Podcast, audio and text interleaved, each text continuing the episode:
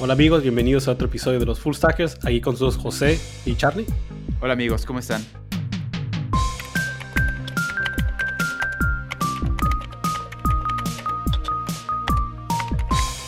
Pues aquí estamos de vuelta, más probablemente ya más de un año que grabamos nuestro último especial navideño. Estamos cerrando aquí el 2021, un año de, de locura y diferente. Todavía seguimos trabajando, trabajando desde casa aquí en Google, también con, con, Charlie en Google y acá en, en, Dropbox, pero creo que ha sido un año bastante bueno. Creo que al, em, comenzamos con cambios, eh, cambiando de, de trabajos y todo, pero creo que al mismo tiempo ha sido un año incluso de aprendizajes que hace un año me acuerdo que estábamos platicando del tema de los, niveles, que estamos platicando de qué es un senior, qué es un, un, junior developer, pero creo que ahora entramos, bueno, cerramos lo que es el 2021, creo que con perspectivas nuevas, ¿no? Creo que estamos entrando ya con la experiencia que hemos ganado nuestro, en, en, los, en los trabajos y al mismo tiempo creo que viniendo de empresas muy pequeñas, veníamos empresas de, éramos, la última empresa teníamos como 50 personas y creo que las, las responsabilidades han cambiado en, en, los trabajos y hemos lidiado con proyectos que diría que en vez de estar haciendo, uh, como dirían, iteration cada, cada semana, ahora son proyectos de, mm. de meses que en los que tenemos que, que, trabajar. Y creo que definitivamente cambia, ¿no? ¿O, o tú cómo la ves, Chari? ¿Cómo crees que ha cambiado tu, tu perspectiva en los últimos, en los últimos meses? Sí, justo como lo mencionas, eh, estamos platicando de que ahora tenemos este momento de, re, de reflexión eh, de poder comparar, ok, el año pasado trabajamos en otra empresa, teníamos otras metas y de vez en cuando nos preguntábamos qué es el senior, ¿no? Porque veníamos de una empresa en la que en ese momento no había niveles todavía, entonces era en general todos software engineers y asumíamos que teníamos ciertos niveles, ¿no? Pero ahora que ya tenemos acceso a ciertos recursos que nos dicen, eh, mira, esta es la escala con la que medimos a la gente, esto buscamos eh, en, en cada nivel, ya tenemos ahora sí la visión para poder decir, ah, es que esto es un junior, esto es un senior, esto es un staff. Eh, y ahorita que hemos platicado, a pesar de que estamos temporadas diferentes, se empalman las metas, ¿no? Se empalman lo que se busca y tal vez lo que difiere son de vez en cuando los nombres al pasar a cierto nivel, ¿no? Porque ya ves que nombres hay infinitos, uh -huh. ¿no? Creo que todos ubicamos senior y de vez en uh -huh. cuando staff y de a partir de ahí cada empresa se inventa lo que quiere, ¿no? Pero ya ahora sí tenemos en común, como lo que tú decías, eh, esta super experiencia de empresas gigantescas eh, y ya tenemos los recursos para eh, tal vez poder decirle a alguien, ah, mira, ¿sabes qué? Lo que se busca en un junior es esto, lo que se busca uh -huh. en un staff es esto. Y, uh -huh. y, la vez pasada platicamos mucho desde lo que nos había tocado hasta este entonces, ¿no? Empresas un poco más pequeñas. Eh, yep. Y creo que se pone interesante, ¿no? Por lo que decíamos de, de que corren rumores uh, en Twitter y en, en, redes sociales de que, ah, es que eh, tengo que ser senior y, y, para lograrlo tengo que tomarme tres cursos y ser máster en JavaScript o en Python y tengo que tomar en tales plataformas el path de maestro eh, Python y ya con eso voy a llegar a ser senior. Pero antes de continuar, eh, y, y, para darle como más punch a esto, eh, José ahorita ya está clip en Dropbox, uh -huh. ahí para que lo feliciten en Twitter, pero ahora tenemos una visión nueva sobre la mesa, ¿no? De, ok. ¿qué se necesita para llegar a cada nivel? ¿Qué te parece si vamos como describiendo sí. cada, cada nivel, uh -huh. ¿no? Claro, claro, y muchísimas gracias. Ahorita acaba de pasar, yo como te había contado hace unas semanas, emocionado por, por entrar como tech lead. Primera, primera vez entrando como tech lead en el, en, el, en el ambiente, en el negocio aquí de tecnología, pero emocionado, ¿no? Porque uno piensa, uh, usualmente cuando te dan esto, estaba platicando con mi manager y es como, no, ya estabas operando como, como un TL, como le llaman un técnico lead, o eh, ya estabas preparado, nomás era darte el, el, el título. Y dije, oh, pues dije, pues sí, como uno, a veces es lo, es lo, es lo, es lo que pasa, a veces no lo complicado de que a veces tú uh, no lo notas, como ya estás actuándolo a veces y luego te dicen, no, ya lo estás haciendo, así que, pero a veces como que, oh, hace, no, no, te lo, uh, no te lo crees, ¿no? Pero en realidad a veces como te cuestionas a veces, pero en realidad ya estabas como listo a veces para la cierta, cierta, cierto movimiento. Que ahorita que comenta eso es una perspectiva súper interesante porque yeah. eh, realmente el salto entre niveles no es que de repente de un día a otro dices, ya soy senior, ya soy staff, uh -huh. ¿no? Y despertaste, ya eres senior. Uh -huh. eh, sino, como tú dices, eh, en tu nivel anterior te desempeñaste como el nivel que sigue durante uh -huh. un tiempo. Porque sí. de esa forma, el que es tu manager está echándote el ojo y dice, ah, esta persona no, no, no le echo ganas un mes, ¿no? Sino que le echo ganas durante seis meses, por ejemplo, y ha validado que realmente está en la siguiente escala. Y cuando hace la transición, realmente ya no estás en, no es como que digas, estoy haciendo algo totalmente diferente, ¿no? Ya te estuviste preparando para ese camino durante seis meses o, lo que sea necesario y ya te dan el título oficial. Sí, es casi como que ya lo estás haciendo desde antes y creo que lo he notado incluso cuando platico contigo y me cuentas de ingenieros de, tu empresa o, de mi empresa, que es más que nada cuando vemos que ocurren promociones o cambios de título, tiende a ser que la persona ya estaba tomando ciertas responsabilidades desde antes, como por dar el ejemplo de seniors, ¿no? un, senior técnica te, te, entiende a ser gente que ya está tomando proyectos por su propia cuenta, es el que está creando como, o como yo sé qué task o las tareas que se ocupan hacer para completar el proyecto y toman uh, como el ownership, ¿no? Como toman el control de cómo, inició el proyecto al hacer el deployment y el, el, producto final. Y ya es más que nada, como ya lo ven al, al, ingeniero o la ingeniera haciendo el proyecto, ya empiezan a decir, no, pues este, uh, este, esta persona ya está preparada, no hay que darle la, la, la, promoción para que, para que avance al siguiente, al siguiente puesto, al siguiente nivel que le, uh, que le toca. Sí, entonces... si nos regresamos al origen, eh, creo que comienza contestando la pregunta, la típica, ¿no? Eh, sí. ¿Qué es, qué te parece si lo hacemos así? Decimos el título y luego ese gap o ese espacio para saltar al siguiente nivel, ¿no? Y sería en este momento contestar, eh, ¿qué es ser un junior, no? ¿Qué es para ti ser un junior? Ya, y creo que de hecho voy a usar un poco de un ejemplo, ¿no? Porque ahorita ya entrando, ya viéndolo desde el punto de vista de TechLead, me toca ver ya desde el otro lado, incluso de la parte de, contratar nuevos ingenieros, como el perfil que estamos viendo, qué, qué, tipo de personas estamos buscando dentro del equipo. Y ahorita, pues ya platicando de gente que son como entry level o nivel 1. Y lo, es más que nada de que los equipos ocupan usualmente gente, gente nueva y la razón que ocupas como gente que va empezando con su carrera o entry level es más que nada para moldearlos, como darles como una dirección, porque usualmente cuando agarras gente nueva tienen los, lo fundamental, ¿no? Que es programar, ah, saben los conceptos de programación, uh, Object Oriented Programming, entienden, son mínimo fluido en un, en un lenguaje de código o algo y puedes como moldearlos hacia una cierta dirección. Y es bueno, y usualmente estos, estos nivel 1 lo agarran para ponerte en un equipo, entrenarte, pasarte el conocimiento que tiene el equipo y al mismo tiempo como enseñarte las prácticas, ¿no? las, las, prácticas nuevas y en, y en caso de que usualmente si alguien del equipo decide partir o moverse a otro equipo, usualmente los nuevos tienden a convertirse en estos como la siguiente generación o la siguiente generación de líderes, porque lo que puedes asumir es de que usualmente si ya tienes gente que son nivel 2, ¿no? O, tienes gente que ya es nivel 3 en tu equipo,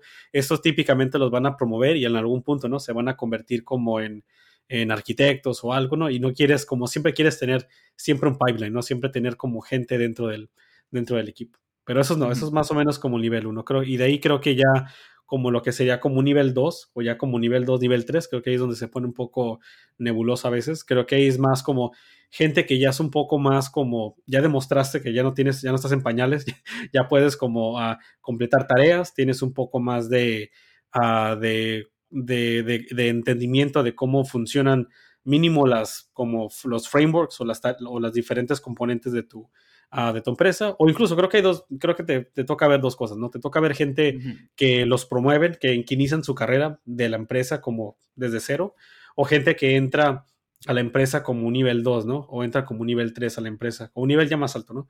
Y usualmente se espera de que dos o tres o en adelante ya empiezan a, a, poder aprender por su propia, por su propia cuenta o ah, pueden, adaptarse rápido. Exacto.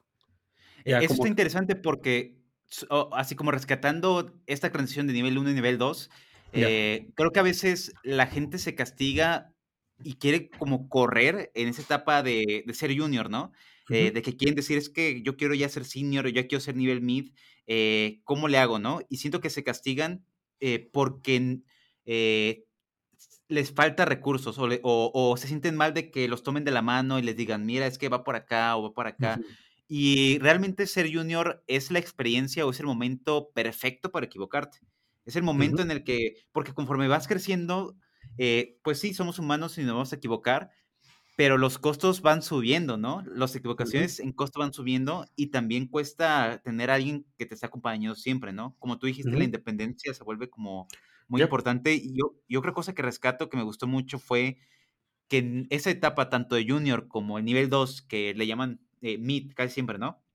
Eh, no sacaste el tema de...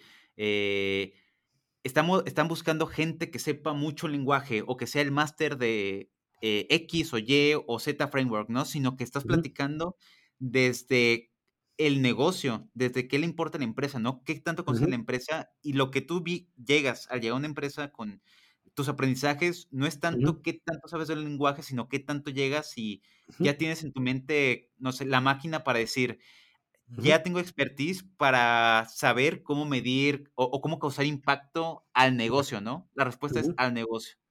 Sí, es como qué tanta, ah, más que nada la aptitud, ¿no? Qué tanta aptitud tienes para poder adaptarte y aprender el negocio, porque es la parte principal, ¿no? De entre más como, entre más, entre más experiencia tengas y entre más eh, vayas, entre más, entre más alto sea tu nivel a la empresa que vayas a entrar, la expectativa va a ser de entiendes muy bien el negocio y, puedes tratar de, puedes traer, convertir las necesidades del, negocio a problemas técnicos. Tú prácticamente puedes convertirlos en lo que se, serían como technical, technical specs, puedes convertirlos en tareas que los otros, que el resto de los ingenieros puede digerir y las puede, los puede, lo pueden implementar.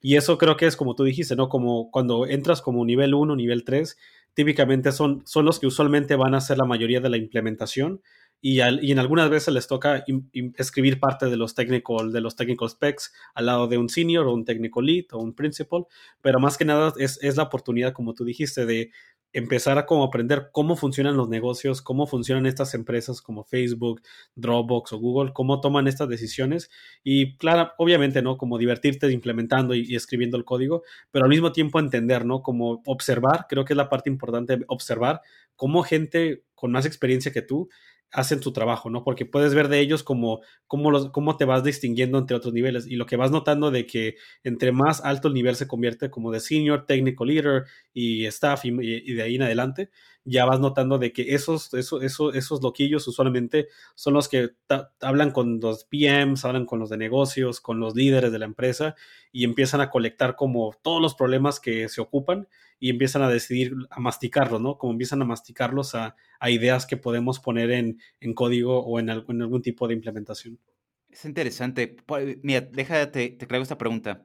Em, si tuvieras dos candidatos y uno te dice, ¿sabes qué? Yo ya me tomé 15 cursos de Python, soy Lord Python, y llega otro que te dice, porque bueno, en Roblox es famoso que usan Python, ¿no? Sí, eh, te quiero poner este caso particular de Python, ¿no? Y llega otra persona que te dice, ¿sabes qué? Eh, yo sé moverle a los... Eh, me adapto, eh, en la entrevista de System Design le fue súper bien, viste que tiene mucha expertise, pero no sabe Python.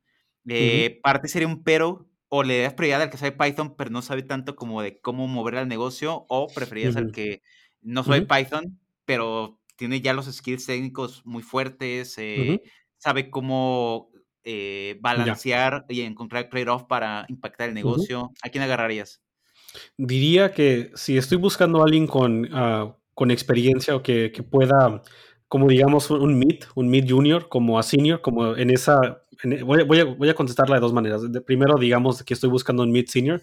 Ahí diría que tendría que ser una, una, mezcla. Debería ser gente que pueda ser, conocer la parte de un sistema, poder decir, puedo tomar un problema ambiguo como decir, créame una lista de contactos o dame o implementame uh, un Twitter o implementame un producto y, que puedan darme una, una idea un, poco medio cruda, pero que sea entendible y se pueda más o menos implementar una versión muy, muy cruda.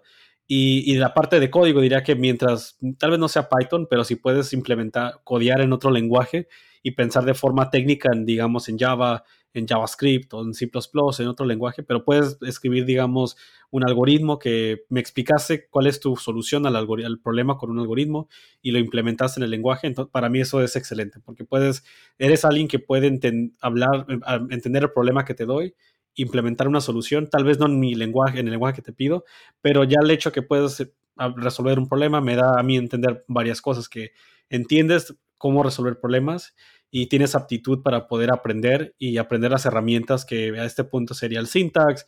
Si lo puedes hacer en, Java, probablemente lo puedes hacer en Python. Es cuestión de, aprender como ah, las paralelas entre los dos lenguajes, como cómo hago threads en el otro lenguaje, cómo hago un pull en el otro lenguaje, cómo manejo, cómo hago string, ya, cómo hago string manipulations en el otro lenguaje. Así que eso ya me da, ya me da un poco más de, fe que, que, te puedo contratar. Ahora, del otro lado, digamos que no te fue muy bien en, en la de sistemas, pero sí te fue, eres, eres fregón en Python. Lo que me dices es de que no tienes experiencia en, empresas grandes, probablemente. No tienes empresas, experiencia en, en, empresas con problemas grandes o problemas que envuelven varios sistemas, como usando AWS, que envuelvan un data pipeline o que envuelvan a MySQL o otros diferentes sistemas que ocupan intercomunicación. No tienes mucha experiencia, pero conoces un montón de Python, eso eres buen programador o eres fanático, eres fanático de Python a lo mínimo. Ah, pero eso ya me da a entender de que puedes codear, tienes, tienes aptitud técnica, pero te falta callo. Te falta, te falta aprender mucho, te falta como entender como latencia, entender performance, entender uh, cuándo es bueno implementar, digamos, múltiples microservicios, cuándo es bueno tener un monolith y cosas por el estilo, que eso viene con la, con los putazos, ¿no? Con, los golpes de, con, los golpes de la vida es la única forma que aprendes este tipo de cosas que con código, codear y cracking the code interview, uh, leyendo tu libro de texto de la universidad, no te enseña nada de esto. Y creo que e, e, es, de ahí donde viene la experiencia, ¿no? y, creo que es por eso que ahora viéndolo del otro lado, las entrevistas es lo que buscan, quieren evaluar qué tipo de candidato eres, qué experiencia tienes, no tanto por por pagarte o no pagarte más o pagarte menos, pero es también para saber qué tanta responsabilidad darte, ¿no? Porque ¿de qué me sirve ponerte en senior o en staff cuando yo te aviente ahí al, fuego y, y, estés paniqueado, ¿no? Te empiezas a friquear el momento que te llega un blocker o el momento que te llegan tres, cuatro personas haciéndote preguntas y tú eres el que tiene que saber las respuestas a muchas de estas preguntas para los juniors y no puedas. ¿eh? Y creo que es mejor ponerte en un lugar donde vas a ser exitoso, donde tú puedes como crecer con lo que, con lo que ya puedes ofrecer y de ahí ya irte equipando con más y más experiencia. Eh, está genial eso. lo que yo quería rescatar y, coincidimos perfectamente eh, eh, en esta onda, era como romper ese paradigma de, aprendizaje eterno, ¿no? que lo hemos platicado ya desde antes y, me gusta traerlo mucho porque siento que a veces nos quedamos mucho con esta idea de ¿qué me diferencia o qué me hace subir de nivel? Y parecía que quieres aprender más del lenguaje, más del lenguaje, más del lenguaje, pero lo que tú dijiste entra en el, núcleo de esto, ¿no? De, eh, tú puedes llegar a una empresa que sabe hacer Python y tú puedes llegar con C++ o uh lo que tú quieras, eh, pero al fin y al cabo, aprender lenguajes es fácil, ¿no? Llegas, empiezas poco a poco, pero los fundamentos con los que tú dijiste de latencia, cómo construir plataformas, eh, decidir si, si, tomo un monolito o no, decidir si agarro una herramienta o no. Eh, son trade-off que te ayudan a decir cómo esto me va a ayudar a dirigir o crear un feature de una empresa, ¿no? Los lenguajes van y vienen. Ya, incluso en frameworks también, ahora me, me, quedé pensando, porque ya ves que te mandan a veces correos de reclutadores que me mandaron un correo de una empresa diciendo, aquí va, este es nuestro proceso de entrevista. Y lo que me llamó un poco la atención, que me quedé, no sé si es la forma apropiada de hacer la entrevista, decía que una de sus entrevistas es técnica, pero el, único propósito de la entrevista es que te hacemos muchas preguntas de React del React Framework. Y es, el, único, el único proceso de la entrevista que porque su empresa se basa en React y quieren los mejores developers en React y por eso tienen solamente una de 45 para ver qué tanto entiendes del, framework de React. Y me quedé pensando, ¿no? De que no me convence porque React es un framework, se usa, pero no te, creo que en términos de detectar señal de qué tan bueno es un developer o qué, qué tanto talento, creo que te dice qué tan buen React developer eres en el sentido que conoces el framework, pero no te dice qué tan bueno eres resolviendo problemas, como qué tal el momento que yo te saque de React y te aviento a otro framework que sea, no sé, Angular o no sé, otro, otro ambiente técnico en general, vas a poder actuar en esa situación o no puedes. Pero y, creo que no, no, es, no es bueno, no sería para mí personalmente una buena entrevista. Creo que esa entrevista como, como alguien que está escribiendo una, un feedback para alguien o que para ver qué también te fue mal, creo que no, no, no, no, no, no, no te da a entender qué tanto futuro puede tener en la, en la empresa. ¿Tú cómo la ves? Como yo sé que eres muy, has contribuido a React, o has trabajado mucho en React, como tú cómo la ves en ese aspecto. Eh, totalmente de acuerdo. Eh, yo vengo de un background de tal vez eh, hace dos, tres años que decía yo solamente JavaScript, JavaScript eh, es eh, mi pastor. Y, yo confiar totalmente en eso, ¿no? Y también React, totalmente React. Em, y eventualmente creo que cuando me tocó entrar a Google fue cuando dije, chino, o sea, ¿qué soy yo sin JavaScript, no? porque me tocó otro lenguaje y me costó mucho soltarlo. Y cuando lo solté me di cuenta que lo que importaba era la solución, ¿no? Y te pasó lo mismo que, pues, te toca seguir usando Python, pero ahora con Rust también. En mi caso fue soltar eh, JavaScript y me toca de vez en cuando usarlo, pero casi todo el tiempo uso C++. Y no me empezó el cambio, o sea, fue como mentalmente, o sea, primero sí fue decir, no me gusta este cambio, me gusta mucho JavaScript, porque tengo que soltarlo? Y después decir, es el lenguaje. Y lo solté, y como tú dices, comienzas a mentalmente decir, eh, en JavaScript había maps, ¿cómo puedo hacer esto en C++? En JavaScript había tal cosa, ¿cómo puedo hacer esto en C++? Y estás pensando en soluciones eh, que te ayuden a, aterrizar algo.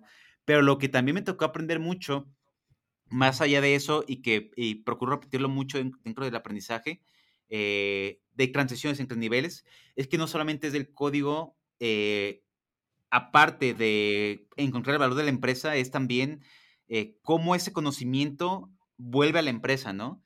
Eh, y por eso yo comencé a agarrar mucho que, cariño a lo que son los design docs, ¿no? Documentar, documentar. Y empecé a ver que la gente documentaba todo. O sea, de cualquier nivel están documentando una y otra vez. Y yo decía, pero ¿por qué no? O sea, no para todo necesitas documentar. Y es que documentar significa pensar en tu equipo.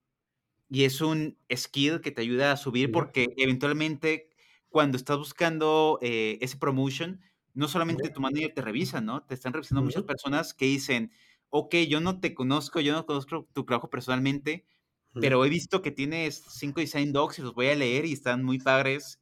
Ok, son puntos extras para ayudarte a crecer, ¿no? Quiero rescatar este punto también para ver tú qué opinas de documentar, porque siento que documentar es una parte que los devs como que decimos mucho de no sirve para nada, eh, es, es, algo, si tienes tiempo hazlo, si no, no importa, pero ¿tú crees que ayude en tu career path?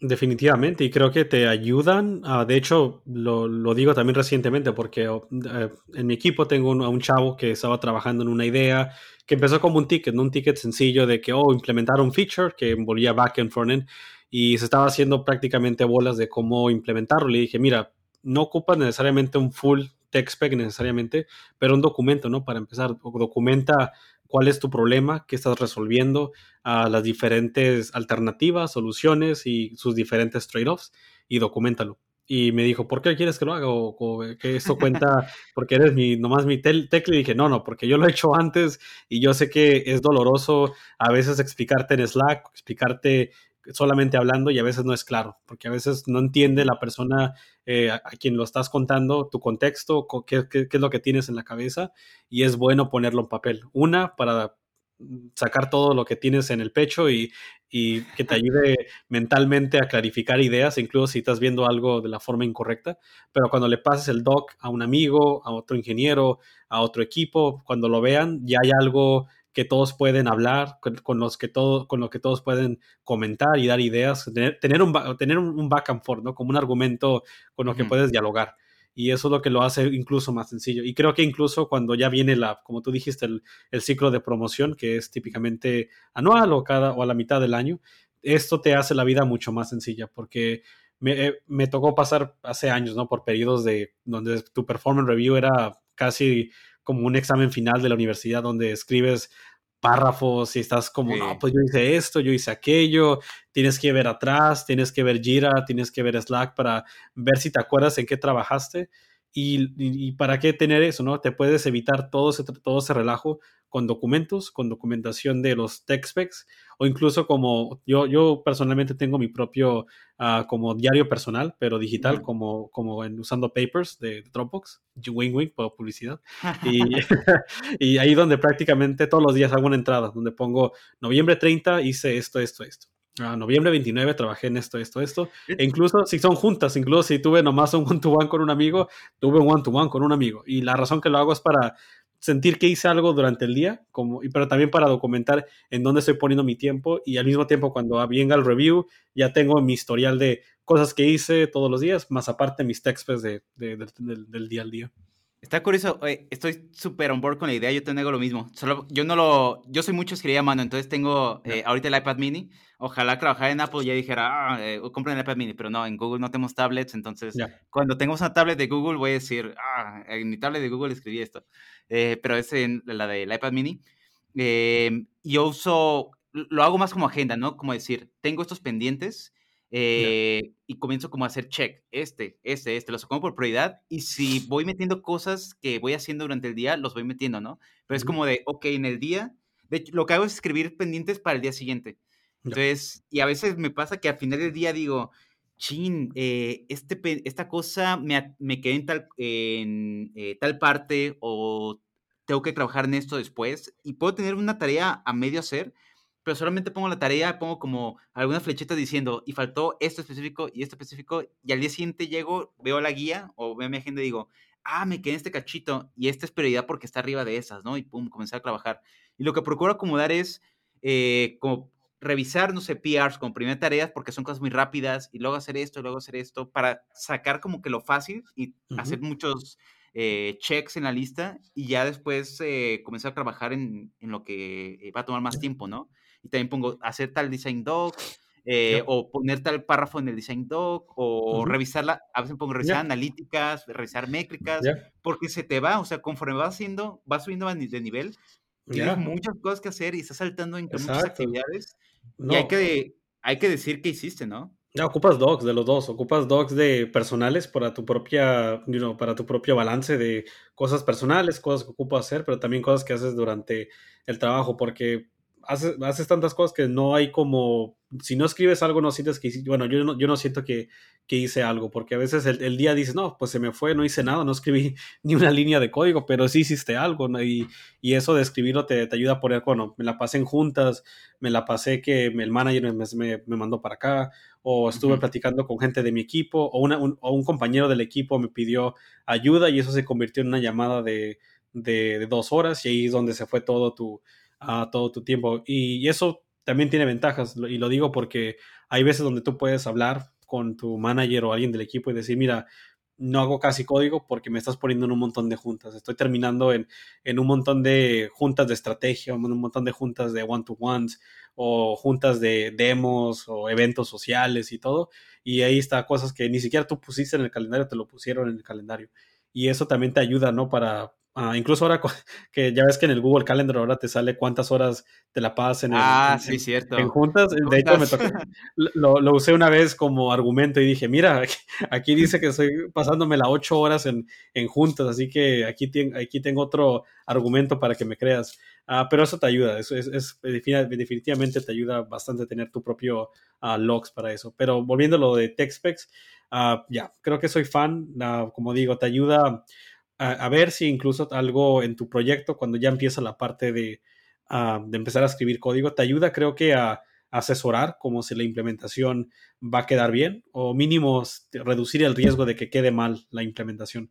Porque es, a veces se te va a pasar algo. Se te chispotea y, no, no hubo un detallito que no, que no pensaste, ¿no? Que tal vez no pensaste en implementar un, un componente en React o tal vez se te olvidó implementar un, un endpoint o algo y no lo documentaste. Pasa a veces pero mínimo lo que el TechSpec te va a permitir hacer es documenta lo más que puedas para evitar este tipo de, de situaciones y si pasan, tal vez no va a pasar en, en, cantidades grandes como hubiera pasado de, de haber no tenido un, uh, un TechSpec. creo que no importa el nivel, uno, dos, tres, senior staff, uh, me toca verlos uh, todos los días y cada vez que empieza un proyecto nuevo me toca ver que te los pasan y, y, y, los sabores son diferentes, ¿no? Cada quien tiene su estilo de, que podemos platicar de eso en un, al rato también, de qué tan, qué tan a detalle tienen hacer estos documentos, varía bastante dependiendo del equipo, uh, pero lo bueno de que algo que recomiendo bastante es leer, leer text specs de otros equipos también te ayuda mm. bastante, porque puedes aprender de, eh, estilos y también de detalle, y, y, también de audiencia, ¿no? Porque hay, hay text specs de backend y text specs son como de producto, como que envuelven todo, todo, todo el stack y vas aprendiendo de qué tan a fondo deberías entrar a un tema y, y, en, y en, otros equipos qué tan bueno es nomás mantener un nivel uh, un poco más high level, porque tal vez tu audiencia no sean como product engineers, backend engineers, Android y quieres tal, vez tener como un vocabulario en común y tal vez un diseño que todos van a entender o mínimo tienen algo de lo que ellos puedan entrar al, al diseño. E, eso está cool. Y si te fijas, al final, eh, lo que resuena mucho es que la labor de un programador no recae en el código, recae en soluciones, ¿no? Y por eso hablamos ahorita mucho del design doc, eh, documentar, la agenda, porque realmente codear la parte más sencilla, una vez que ya decidiste cómo lo vas a hacer, eh, que ya documentaste, ya tuviste la discusión, porque el design doc está bien para discutir, ¿no? Para agarrar feedback, ver muchos tipos de soluciones, y al final dices, esta es la que toca, y ya generalmente cuando ya sabes qué solución va a quedar, ya es muy directo comenzar a codear, ¿no? Ya es de, ah, sí, esto, tal archivo, y dijimos que tales archivos, y hace me toca en nuestro design docs que ponen eh, snippets de código, y me toca copiarlos y pegarlos, y, y jalan. Y es de, ah, no manches, o sea. Ya, y, si, y si, te quedas, si te quedas pensando ahorita, la, incluso ahorita escuchándote, uh, eso sonó exactamente, que es prácticamente el punto del, que, del code, del, de, la, de la entrevista técnica, ¿no? Lo que acabas de decir exactamente ahorita es de, el, el puro propósito de esa entrevista es como como dime la solución verbalmente, como cómo debería ser más o menos, como cómo, cómo opera la solución y de ahí la implementas en código. Que alguien que ya tiene experiencia codiando debería ser algo trivial, el poder tomar como la idea de un algoritmo como, oh, factorial, por decir, el factorial lo que hace, tomas el valor n, ah, luego lo multiplicas por n-1, luego por n-2, n-3, y ya puedes tú mecánicamente ver cómo, cómo, va, cómo se va a escribir en código. Y es el punto, ¿no? De que de ahí viene la idea de la entrevista evalúa eso, pero ya cuando lo ves en práctica tiene mucho sentido porque lo ves en el tech spec y ya puedes ver de que eso se traduce a sistemas como, complicados donde tienes que escribir un tech spec, donde hay uno o más de un, más de una, más de un problema técnico que se resuelve en el tech spec y se documenta la solución y de cómo lo van a, cómo lo van a atacar e implementar. Entonces, ya ahorita que cubrimos todo eso, y, y algo que está padre remarcar es que eh, entre más rápido le agarren cariño, cariño a los design dogs, mejor, porque siento que tenemos esta idea rascada de que son aburridos y le vas agarrado gusto, ¿no? De, de leerlos y, y, decir, ah, pues voy a codearlo porque, como tú dices, hay problemas tan grandes que no te puedes lanzar a codear con la mente revuelta, ¿no? Eh, y eso te va ayudando como, o sea, va delineando muy bien cada nivel. Yo te dijimos, eh, o hemos estado como eh, jugando entre Junior y Mid, eh, entonces, ahorita, ¿qué diferenciaría o, qué se necesitaría para saltar a senior? Ya. Diría que con, con senior, de, ah, de las experiencias que de amigos y la experiencia personal en ello, creo que ha sido la parte de, das el brinco de ir a, operar como un ingeniero que puede tomar un proyecto, ah, ya entrar incluso a juntas donde hay gente como de, de product, como product managers, incluso managers, a donde se te presenta un problema técnico, a donde te dicen implementa, volviendo al ejemplo de una entrevista, como un contactless, o digamos, por usar el ejemplo de YouTube, como implementa un botón o un nuevo feature en, la, en, el, en el player o algo, y es poder entrar a, juntas y poder decir, bueno, bueno, dado, dado el stack, a cómo opera, cómo funciona, las diferentes, los diferentes servicios que, que, tiene la, que tiene la empresa y los lenguajes que tenemos, tú ya puedes empezar a tomar decisiones de bueno, estos son todos los diferentes sistemas que hay que implementar. No a detalle tal vez, como, como, pero tienes la habilidad de entrar a detalle si tuvieras que, ah, que, hacerlo. Pero ah, muy así, a, por, a dar grandes rasgos, puedes ya casi como dar una visión de cómo, cuánto tiempo va a tomar ah, más o menos y cuántos sistemas nuevos vas a tener que tocar. Bueno, sistemas que existen tienes que tocar y algunos de los cambios no exactos, pero más o menos tentativos que vas a tener que, que, mover alrededor del stack. Y ya de ahí poder prácticamente delinearlos en, volviendo a la idea del text ponerlos en un documento y decir a, a, un, a, un, a, una idea más o menos, esto es todo lo que ocupamos hacer y la lista de tareas va a ser aproximadamente N o unos 8, unas 8 o 9 tareas y, y esto es lo que se tiene que hacer A, B, C y D y poder hacer ese tipo de, de eso. Y no significa que no, no nomás estás como planeando, eres parte de la, que creo que eres parte de la implementación, tú, eres, tú eres parte de ello, pero al mismo tiempo ya puedes casi como delegar cuáles van a ser las diferentes, uh, diferentes tareas. Lo que, eh, lo que está padre es que yendo un paso atrás y viendo el big picture, cada vez se va remarcando más que entre, vas, entre más vas creciendo en tu carrera, se trata más de entender el negocio, ¿no? Eh, como tú dices, como lo de Design Doc y, documentar qué frameworks y qué herramientas tiene la empresa eh, para resolver el problema es porque ya entiendes cómo está funcionando la empresa, cuál es el motor que le empuja, cómo podemos generar ingresos, eh, cómo puede llegar más rápido a cierto camino, qué costos hay entre soluciones, porque a veces puede que digas, esta es la mejor, pero tarda dos años, y esta está más o menos para, tarda un año. ¿Y cuál es el costo, eh, eh, no sé, en uso, en memoria, algo así? Ah, va a ser lo mismo. Ah, pues la barata, ¿no? Ya, exacto. Y, luego, si te acuerdas, ya ves cuando, cuando vas iniciando, ¿no? Cuando eres un developer 1 y 2, tiendes a quebrarte la cabeza pensando en la solución más óptima porque la, el profesor fulanito de tal te dijo que siempre tienes que ser fregón, óptimo, claro, conciso y, tienes para que... todo. Exacto. Y luego llega el senior o el, más experimentado te dice, calmado, ¿no? Tira todo eso, ¿cuál es tu, cuál es tu pedo, ¿no? ¿Cuál es tu prioridad? Oh, pues lo tengo que entregar para tal fecha y me pidieron esto. Y te empiezan a hacer preguntas. ¿Y, importa latencia? ¿Importa esto? ¿Importa esto? No, ok. Entonces, si yo fuera tú, hay que hacerlo de esta manera. No que no te, no te preocupes de la memoria, que es esto, y no te preocupes porque eso no es nuestro problema.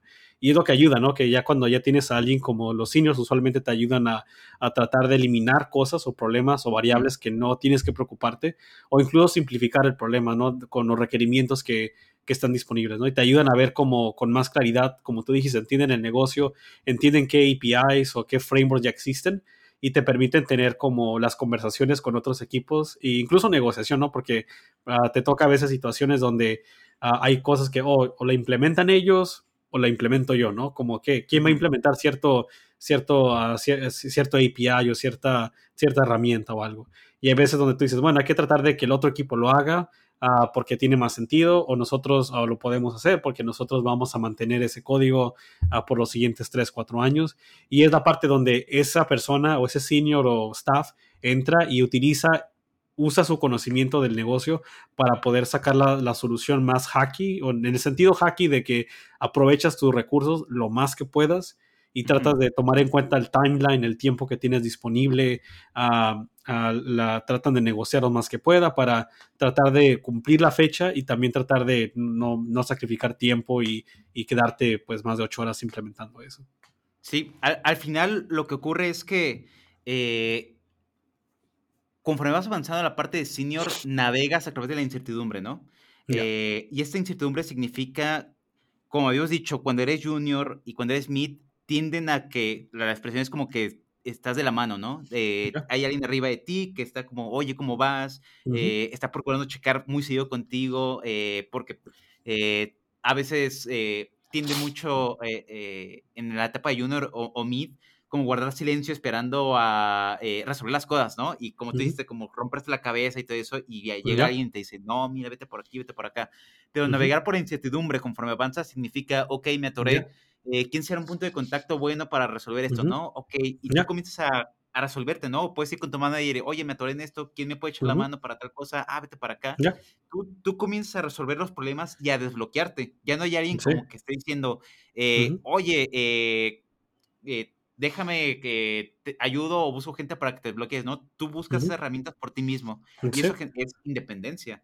Ya, y, estoy seguro que eso te pasa, ¿no? De que los nervios de tal vez el nervio de decir tomé la mejor decisión o no, siempre van a estar ahí, pero creo que cuando llegas a ser senior o staff, creo que has visto tantos problemas o te ha tocado ver tantas situaciones que no significa que conoces que es la, la solución 100% segura, pero entiendes de que y analizaste todos los puntos, viste las diferentes posibilidades y dado a lo que tú conoces a ese punto, en, ese punto, ah, reduciste el riesgo lo más que se pueda, ¿no? Y creo que es la parte clave, ¿no? De que como senior staff o lo que sea, puedes, pues son la gente que puede reducir el riesgo, entienden, entienden mucho más en términos de experiencia y, pueden decir, bueno, dada la experiencia y lo que tenemos aquí en la mesa, creo que la, sé que creo que la mejor decisión va a ser esta, no, estoy, no significa que sea la 100% solución, pero estoy casi 99% seguro que va a funcionar, dado que ya traté, ya vi la, la situación antes o algo similar, o creo que ya vi los riesgos y está bien, hay que hacerlo.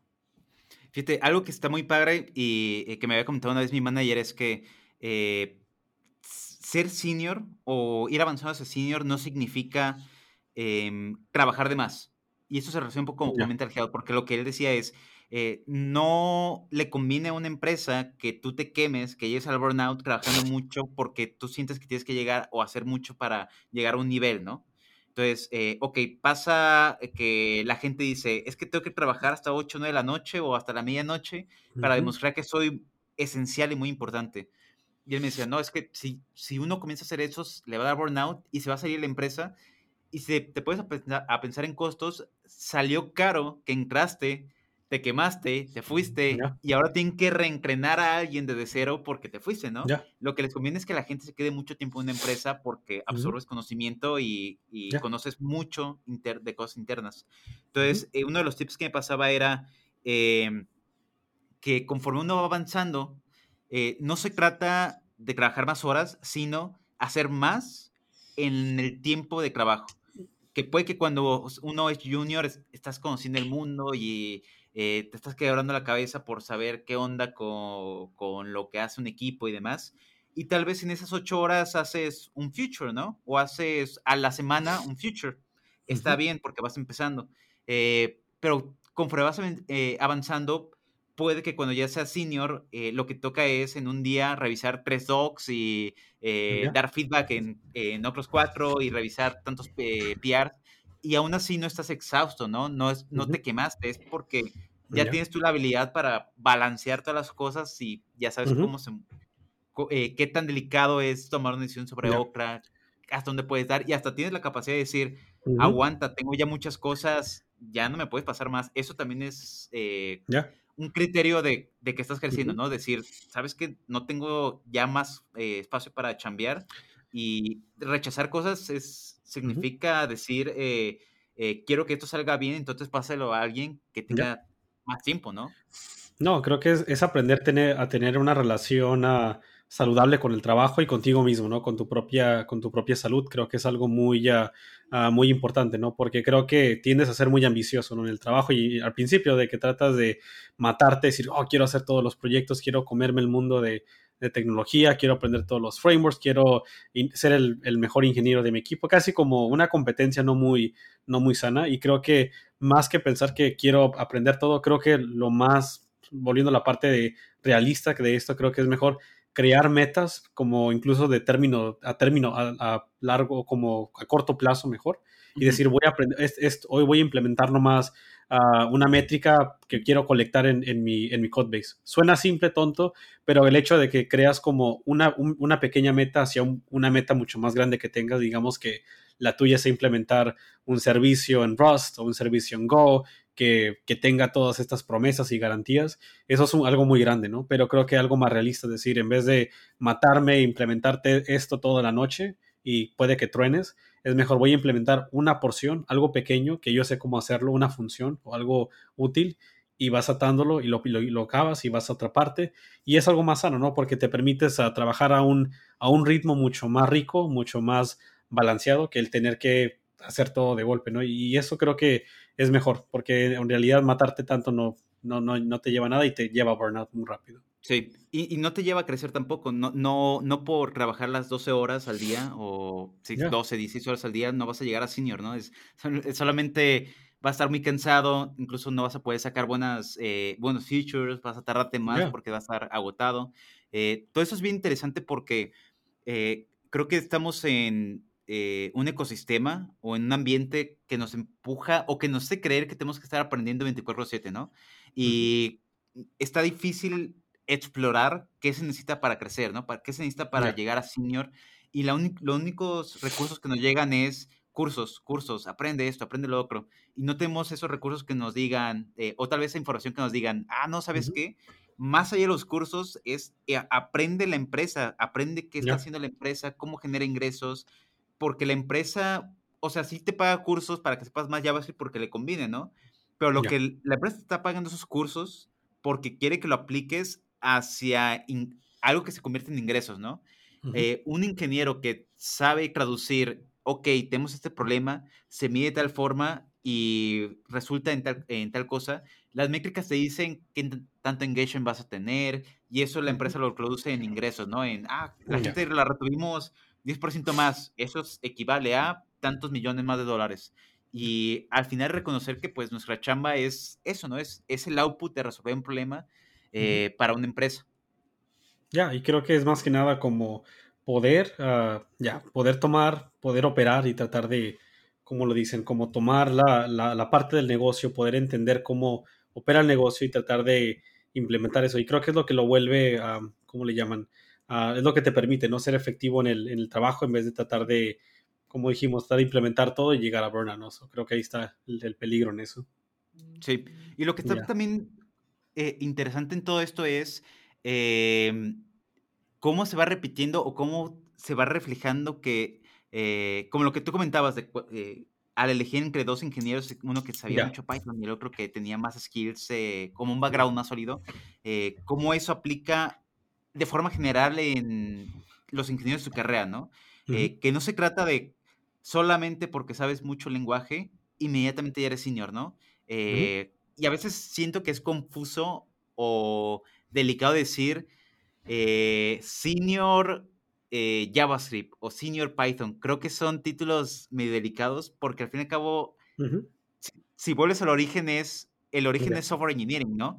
Y software engineering resolver problemas, entonces, eh, más allá del lenguaje, lo que te importaría más saber es, eres senior porque sabes resolver problemas y no sé, si toca JavaScript, pues aprendes JavaScript y ya. Si sabes Python, vas a aprender Python, ¿no? Eh, pero eso eh, te, ayuda a considerar que cuando vas viendo estas grandes empresas, es rarísimo ver esos títulos de eh, Senior JavaScript, Senior Python. Solamente es Senior Software Engineer, Staff Software Engineer. software Engineer es el core, ¿no? Ya, y luego hay como, sí me toca ver, ¿no? Como nos toca ver especialidades, ¿no? Como hay equipos que se especializan, digamos que yo, este es un equipo, tiene staff, eh, senior developers y trabajan en el core de, ah, en el core de V8, ¿no? Del, el, engine del, del browser, o, el, engine de, ah, de, del core de React o algo. Tienes gente que trabaja en senior, pero al final del día, como en términos de esos ingenieros que son ya como de ya niveles, ya más allá del mid, del mid level, son ingenieros que pueden tomar problemas y no se preocupan tanto necesariamente del lenguaje que van a utilizar o qué va, se va a utilizar para implementar y resolver el problema, pero son ya más que nada que ya llevan tiempo o más que nada se les ha visto que tienen esta experiencia para poder ah, ser líderes dentro de su organización, ser senior developers, ser staff developers y pueden tomar prácticas y, aplicarlas dentro del trabajo y, y enseñarlas a otros. Y, y, creo que esos son más importantes, ¿no? Poder tomar como enseñanzas y tener buenas prácticas, buenas tácticas para resolver problemas, que, que eso es mucho más crucial. Y como doy un ejemplo, como cuando tomas decisiones ¿no? dentro de la empresa. creo que platicamos de esto hace ah, offline, después, antes de grabar, que platicamos de la idea de, uh, creo que esto, esto viene de Amazon, si no, si no me equivoco, la idea de decisiones tipo 1, tipo 2. ¿Cuál es cuál? No me acuerdo cuál. Pero el punto era de que hay un tipo de decisión que le llaman, ¿no? Como paper cuts o cortadas de papel, que son decisiones donde estas, si las tomas hoy, y hay varias alternativas, no es el fin del mundo. Significa que si la tomé esa decisión y, luego el cambio de mente en el futuro, no, no perdí nada. Solamente hay que cambiar la implementación, la refactorizo y no hay, no hay problema. Bueno, eso es uno. Y luego está el otro tipo de decisión, que es donde, donde es algo irreversible. Algo que, algo que tiende a ser algo así es, hay que cambiar de, base de datos, de ir de MySQL a cambiar, digamos, a Bigtable o, o otra tecnología y es un cambio muy radical, ¿no? Donde cambiar algo es muy costoso y si hacemos ese cambio va a ser algo casi permanente por, por muchos años o meses, que va a ser complicado cambiarlo. Y esto tiende a ser algo que tú no, estamos ciegos cuando eres, cuando eres mid o, joven en, la carrera, no sabes reconocer en qué situaciones tiene sentido ah, poder tomar estas decisiones rápidas y saber evaluar la situación y decir, bueno, uh, esta situación sí vale la pena, hay que invertirle dos o tres días pensando un poco más. Esta, no, hay que hacerlo rápido, toma la decisión, la solución más sencilla, no hay, no hay problema, si la regamos, no hay pedo, hay que hacerlo y luego la cambiamos si hay que. Pero creo que eso viene con la experiencia, ¿no? Y creo que cuando, cuando ponemos a esa gente en esos rankings es porque pueden hacer esto, pueden pensar rápido, pueden, pueden enseñarle esto a los nuevos y pueden como seguir haciendo que el pipeline dentro, del equipo crezca y pueden al mismo tiempo guiar múltiples proyectos para, para, para, que, para que vayan madurando y así. Fíjate, me acuerdo de una historia súper reciente de un ingeniero que saltó de eh, Google a, Airbnb y me acuerdo que... Em, bueno, mi, compañero, porque un compañero es el que eh, está en su equipo, eh, se le hacía muy curioso que él venía, él era del equipo de Chrome, entonces su chamba principal era puro C++, y se fue a un equipo de frontend en Airbnb donde hacen puro JavaScript. Y él me decía que estaba muy sorprendido porque sacaba la chamba rapidísimo. Eh, pero, o sea, él, su conocimiento de JavaScript era casi nulo, ¿no? Pero llegó y él ya creía como que su mentalidad de, ok, ¿cuáles son los problemas que hay que resolver? Esto y esto y esto, ¿con qué, eh, qué lenguaje usamos JavaScript? Ah, muy bien, ahorita aprendí JavaScript, pum, pum, pum. Y a la semana ya estaba shipeando eh, código. Obviamente era un nivel muy alto, ¿no? Ya lleva un tiene una carrera larguísima, pero aquí remarca eso, ¿no? De que él ya creía los skills, ya sabía cómo comunicarse, sabía cómo navegar por la incertidumbre y él decía, ok, sea lenguaje X o Y, da igual, ¿no? O sea, como tú dices, comparo lenguajes, tengo los mismos, eh, en que el lenguaje se parecen mucho los conceptos y demás, la semántica, eh, y lo que importa es resolver problemas, ¿no? Y, o sea, de volada se volvió un miembro muy valioso para el equipo porque comenzó a añadir valor muy rápido. Y, y, de nuevo, o sea, sin saber JavaScript, no, no, no llegó y, y la gente estaba como de, ay, chino sabe JavaScript, ya pelamos, ¿no? Sino de, eh, él es bueno en lo que hace, él tiene cierto nivel y confiamos, ¿no? Ya. ¿No anda buscando trabajo para traerlo acá a Dropbox? a ver, jalo, yo creo. Ya, ya suena, suena que es el tipo de ingeniero que buscamos. No, no, y es cierto, es lo que, es lo que en general se busca, ¿no? Gente que pueda pensar solamente en el problema y decir, bueno, ¿qué, qué es ¿cuáles son los pedos que hay que resolver? Uh, los requerimientos, son unas palabras que se escuchan bastante. Proyectos, ¿qué son los requerimientos? Uh, las especificaciones y eso es más que nada para verificar al final del día cuando el PM o la persona que pidió el feature ve el problema que se resolvió, checan eso, no checan si la especificación o el requerimiento que se pidió fue cumplido. Ya como se hizo detrás de escenas, que si fue en Ruby, en Rust, Ah, en, Kotlin o sepa la fregada que otro lenguaje, no les importó porque es como implementenlo, háganlo, resuélvanlo con la tecnología que tenga sentido para el stack, uh, pero para la gente que lo va a utilizar o los end users o la gente que pidió el feature, háganlo. Mientras cumpla el requerimiento y la interfaz que les pedimos, no hay problema. Como lo demás, que rueden, uh, que rueden calaveras, como dicen. E, eso es súper eh, bien. Entonces, como haciendo un pequeño recap, eh, casi casi diría que, eh, bueno, y lo complementamos ahorita, ¿no? Eh, de lo que voy rescatando es tener estos soft skills, uno de colaboración, de documentación, diría como de curiosidad, ¿no? El hecho de decir, ok, ¿qué hay problema que resolver? Me animo, ¿no? porque lo que quiero rescatar mucho es la palabra de la incertidumbre el hecho de enfrentar la incertidumbre, pues significa que, quieres resolver problemas, ¿no? Y no quieres quedarte en la esquina diciendo, es que yo soy muy bueno en esto, o no, es que eso no, no sé cómo se hace, o es que ya me tengo que conocer tales frameworks y de ahí no salgo. Navegar por la incertidumbre te abre las puertas. Eh, entonces, eh, al menos yo rescato ahorita esos, me, me, interesa saber mucho cuáles son los que tú rescatas, pero yo quiero rescatar estos porque dentro de esto que, que tomo, en ninguna de esas suena eh, ser experto en el lenguaje de programación.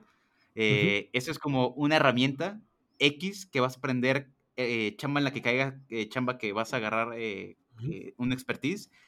Pero esos soft skills que menciono son los que a mí lo personal siento que son necesarios para rehusar y demostrar que, que tienes la capacidad de enfrentar problemas. Pero me interesa saber cuál es cuál sería tu recap, tu episodio, ¿cómo, ¿cómo, es ahorita en Spotify? El rap el rap, del, el rap del, 2021, incluso como a, aprendizajes personales, diría que la curiosidad creo que es muy importante y la, habilidad de no tenerle a, ya, como no tenerle miedo, como a la situación en general, como más que nada, como perderle miedo a la situación o el problema que estás resolviendo como por la tecnología, ah, por el equipo, tal vez que digas no conozco esa tecnología, no lo puedo hacer o no tengo la experiencia como tal. Y creo que eso aplica incluso para promociones, ¿no? Como incluso para buscar la siguiente promoción de que, oh, no estoy listo para eso.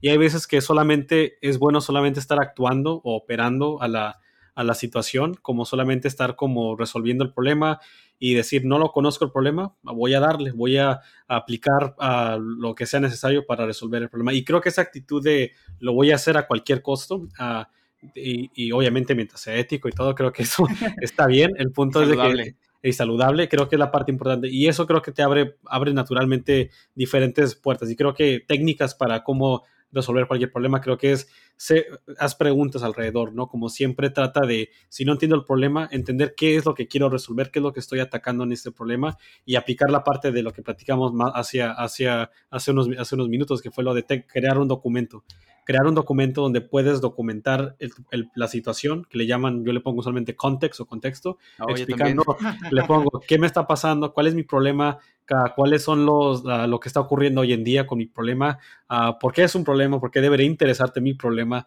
y cuál es la, y qué es lo que estoy tratando de hacer. Y luego de ahí explicar la solución, qué, cómo se ve una solución asumiendo esta sin saber cómo se va a ver qué es lo que, cómo debería verse algo resuelto y decir, pues debería poder volar, debería poder ir a esta velocidad, debería tener una velocidad de bla, y lo que sea, y tratar de documentarlo. Y creo que ese tipo de, de, sistemas, como de documentos, te, como dijimos, ¿no? Te abre la puerta de la promoción, documentas lo que haces y al mismo tiempo te hace crecer porque estás escribiendo el problema y estás diciendo cómo lo voy a hacer y al como vas, no sé, platicando con gente en tu equipo, gente afuera de tu equipo, vas documentando y el documento va evolucionando con tus, casi como tu viaje tipo Señor de los Anillos, por tu viaje por, por Mordor y todo, vas documentando tus, tus logros y lo que has aprendido y ahí vas prácticamente como vas describiendo cómo vas a atacar a la bestia o al, a, la, criatura o al reto que estás resolviendo y, y va creciendo, ¿no? Va, vas a ir del contexto al problema a los detalles y la implementación de la,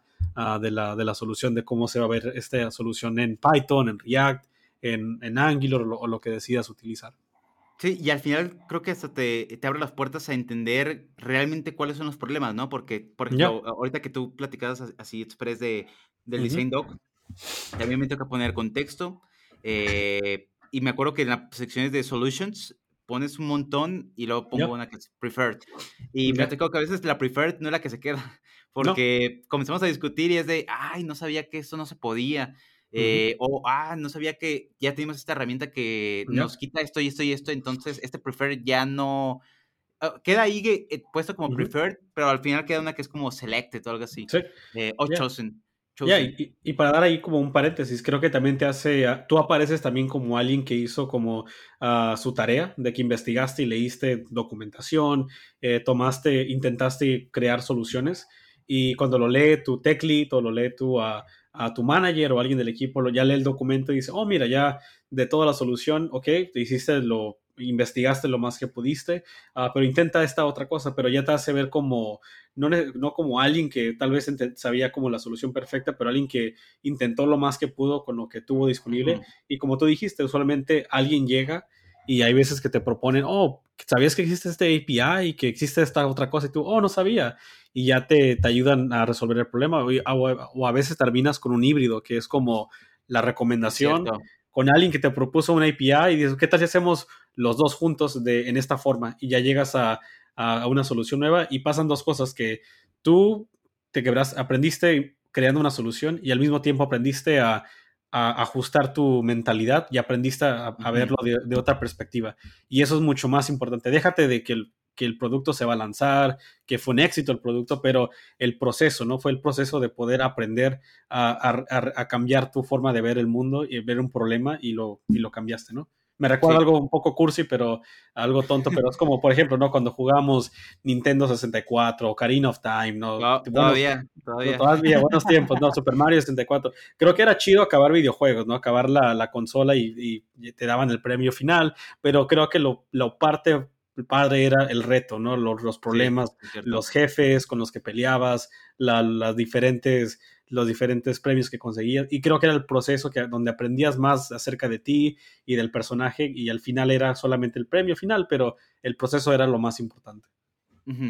Y ese, como tú dices, es design docs, es agendas, anotar, es hacer ese, ese diario, ¿no? Ese diario que tiene muchas formas de decir, hice esto y esto y esto. Y es que creo que a, veces, eh, así como, como conclusión, a veces uno piensa eh, dentro de este ámbito de programación, que el código es el que habla por nosotros, ¿no? Que el código es el que dice, escribí mi línea de código, eso te demuestra que trabajé mucho.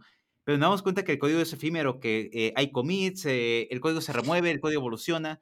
Eh, entonces, ¿cómo rastreas qué hiciste qué, no? O sea, te vas a meter a la historia de JIT y si están haciendo rebase y todo eso, con más dificultad vas a ver en cómo estuvo tu código. A veces hay ya tanta revoltura que ya ni queda rastro de tu, de tu nombre ahí, ¿no?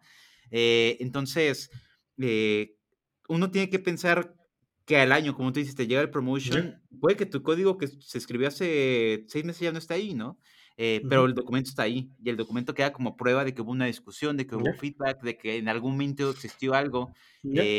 y a veces, puede que a veces la gente lo vea como, es que soy una empresa chiquita, como para qué documento.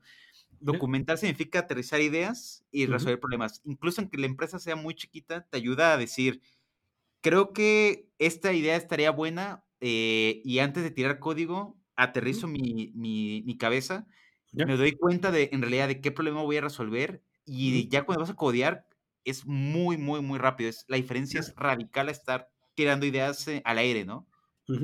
Y ya te permite ver si vas, como dijimos, en la dirección correcta y ver cómo, si lo que, lo que estás testeando, cuál es la, como dijimos, el requerimiento, uh, qué es lo que debería esperar cuando lo pruebe en la pantalla, porque a veces donde sin un spec, un requerimiento, vas a tener que ir a preguntarle a tres, cuatro personas que tienen contexto y ver, hey, esto se ve como tú querías que se viera o no. Y ya el documento te libra de eso. Tienen usualmente como Figma screenshots o algo de que, oh, mira, así es como debería verse Ah, más o menos, y ya tienes como algo, como un poco de sanidad ah, como mental, de decir, oh, mira, ya ahí es como más o menos debería verse uh, el, el, producto. Sí, súper de acuerdo. Me encantó esto mucho este capítulo porque eh, creo que rompe un paradigma de el código representa al programador eh, dentro de toda su carrera y realmente estamos diciendo el programador es el que resuelve problemas, ¿no? Y la chamba de un programador es encontrar soluciones, navegar por la incertidumbre eh, y ayudar a un negocio a crecer, ¿no? Y el código es un output. Ya, y va cambiando, ¿no? Como ahorita, como lo digo muy breve eh, para, para ya cerrar eso, es como la parte ahorita como tech lead, es como, sí estás codeando, pero no es tanto la parte de codear, es más que nada como ver, me toca leer como varios tech specs dentro del equipo de, de varios al mismo tiempo, y no es más que nada, no, no, es que tenga que ayudarlos a implementarlo, pero es más que nada como dar comentarios o ver que tengas un segundo par de ojos que, que ve el documento y diga, oh, esto se ve, uh, tiene, está detallando todo lo que se ocupa implementar, fue lo que nos pidieron los PMs, si hay algo, ¿cómo lo pongo? Como si hay algo que ellos pidieron que se vea de tal manera y ver si hay un ticket o una tarea que se va a encargar de implementar que eso se vea rojo o que eso tenga una API que haga esto y, y, nomás es de checar que tenga un one-to-one, -one, ¿no? Como que por cada cosa que requerimiento que se pida hay una tarea técnica que va a encargarse de implementar esa a esa parte. Es divertido, no, no me quejo. Es, es, divertido la parte de que te toca ver diferentes soluciones de, del equipo y al mismo tiempo discutes mucho con ellos, uh, tratas de ver, de, de, salvarles tiempo, de que no pienses tanto en eso, usa esta herramienta que ya existe o es API, Dropbox ya ofrece esta otra cosa, dale con esto y, y no te quiebres tanto la cabeza. Está cool. Entonces, eh, bueno amigos, este fue otro capítulo de Full Stackers. Eh, esperemos que esto les ayude un montón en, su carrera, en romper el paradigma de solamente código. Y de nuevo, eh, felicidades José por ya ser tech lead en Dropbox. Y ya que salga este episodio, ahí que la gente te, esté dando buena vibra en, en la, el siguiente paso en tu carrera. Está, gracias.